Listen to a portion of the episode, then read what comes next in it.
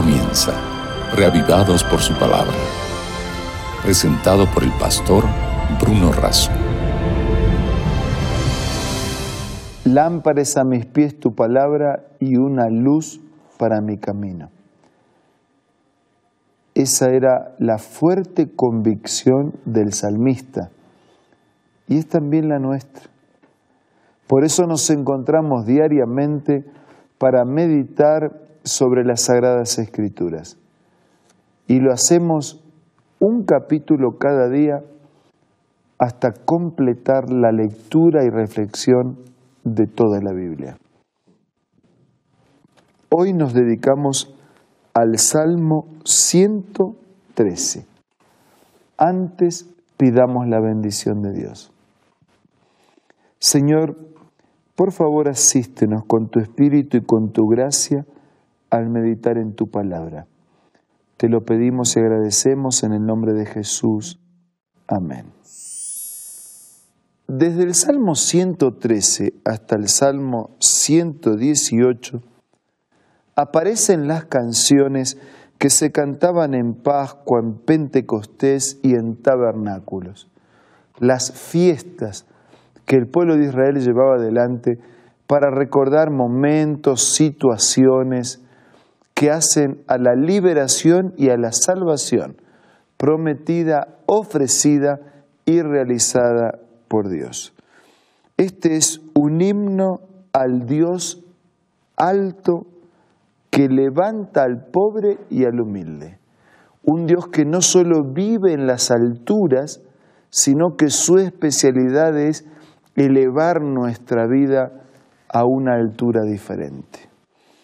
El salmo comienza con una convocatoria simple. Alabad siervos de Jehová, alabad el nombre de Jehová. Es una invitación a alabar, a reconocer, a cantar, a elogiar a Dios y es una invitación a reconocer que somos siervos de Dios. En el versículo 2 nosotros encontramos el siguiente mensaje sea el nombre de Jehová bendito, desde ahora y para siempre. O sea, ahora van a enumerarse los motivos por los cuales alabamos a Dios. Sea bendito desde ahora y para siempre. Versículo 3. Desde el nacimiento del sol hasta donde se pone, sea alabado el nombre de Jehová. O sea, en la dimensión del tiempo, para siempre, sea alabado, reconocido y adorado. Y desde donde sale el sol hasta donde se pone, ¿sí? en toda la extensión, Dios sea alabado y reconocido. Sea exaltado, dice versículo 4. Excelso sobre todas las naciones es Jehová, sobre los cielos su gloria sea, sea honrado, sea adorado, sea exaltado, sea glorificado. Versículo 5. ¿Quién como Jehová nuestro Dios que se sienta en las alturas, que se humilla a mirar en el cielo y en la tierra? ¿Quién? ¿Quién? El más alto, el más poderoso, el más grande mirando al que está más abajo, al más pequeño, al más insignificante. ¿Quién? Si eso no ocurre a veces entre nosotros, entre iguales, pasa una persona por allí diciendo, pero ¿quién se cree que es? Porque se cree superior. Y resulta que Dios, el verdadero, verdaderamente superior, se inclina. Por eso el salmista dice, ¿Quién se humilla a mirar en el cielo y en la tierra? ¿Quién como Jehová nuestro Dios se siente en las alturas? O sea, Él es bondadoso como nadie. Versículo 7. Él levanta del polvo al pobre y al menesteroso alza del muladar para hacerlos sentar con los príncipes, con los príncipes de su pueblo. Dios es el que nos levanta de nuestras miserias. Dios es el que nos hace sentar en las alturas, en la mesa del rey como príncipes. Versículo 9, el que hace habitar en familia a la estéril. Se dice, Dios es el que puede hacer de, de una estéril una familia fructífera y multitudinaria. Dios es el que se goza en ser madres de hijos porque nos considera como sus hijos. ¿Quién como el alto que se humilla para mirarnos y para atendernos? Casi no da cómo explicar. No da cómo explicar que alguien tan grande tenga interés en alguien tan pequeño como nosotros. No da para pensar que alguien tan perfecto tenga interés en alguien tan imperfecto como yo. No da para entender que el alto, el sublime, el poderoso, el creador, el sostenedor, el mantenedor del universo, tenga interés en la fragilidad, en la debilidad. Nada para entender que el santo quiera mirar a un pecador impuro, como yo, como usted, como todos nosotros si no da para entender porque, porque va más allá de mi lógica, de mi humanidad, de mi, de mi mercantilismo, porque nosotros todos negociamos, ¿no? Nosotros somos buenos con los buenos, malos con los malos. Y a veces ni siquiera así, ni siquiera somos buenos con todos los buenos. ¿Cuántas veces amigos fallan? ¿Cuántas veces familias se quebrantan? ¿Cuántas veces padres hacia hijos, hijos hacia padres?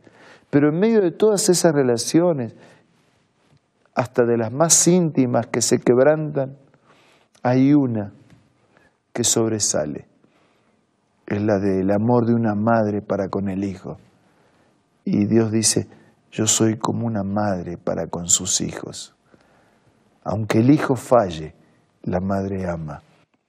Aunque el hijo sea incorrecto, la madre ama. Aunque el hijo sea esté en drogas, la madre ama. Aunque el hijo esté prisionero, resultado de sus hábitos y de sus vicios, la madre ama. Ese es Dios. Y por eso Él merece nuestro respeto, nuestra consideración, nuestra adoración. Por eso el salmista convoca a adorar, a alabar y a reconocerlo, porque Él merece honra, merece nuestra adoración, merece ser exaltado, merece que lo glorifiquemos, porque Él es bueno, porque Él levanta al pecador, al caído, porque Él nos hace sentar como príncipes en la mesa del rey, porque Él fructifica la familia y la vida, porque Él se goza en hacer el bien. ¿Este es el Dios que usted conoce? ¿Este es el Dios con el que usted se vincula? Bueno, es el único Dios. O es este, o usted no tiene un Dios en su vida. Tal vez tenga dioses que intentan ocupar el lugar de Dios, pero este es el verdadero Dios, el único Dios el que puede hacer la diferencia, el que puede dejar marcas para siempre. Por favor, refugie su vida en Dios, en su poder, en sus promesas y en su gracia. Hagámoslo ahora, en este tiempo de oración.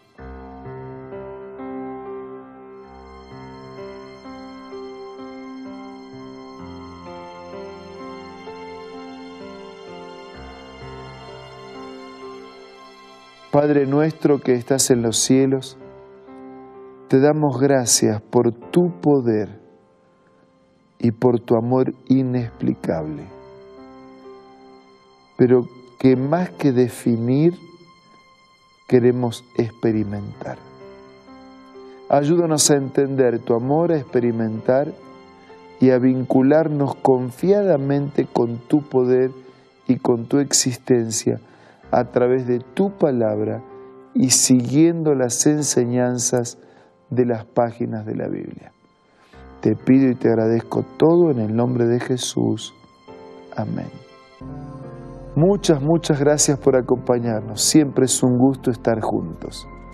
Nos reencontramos mañana para seguir siendo reavivados por la palabra de Dios. Esto fue Reavivados por su palabra, presentado por el pastor Bruno Razo.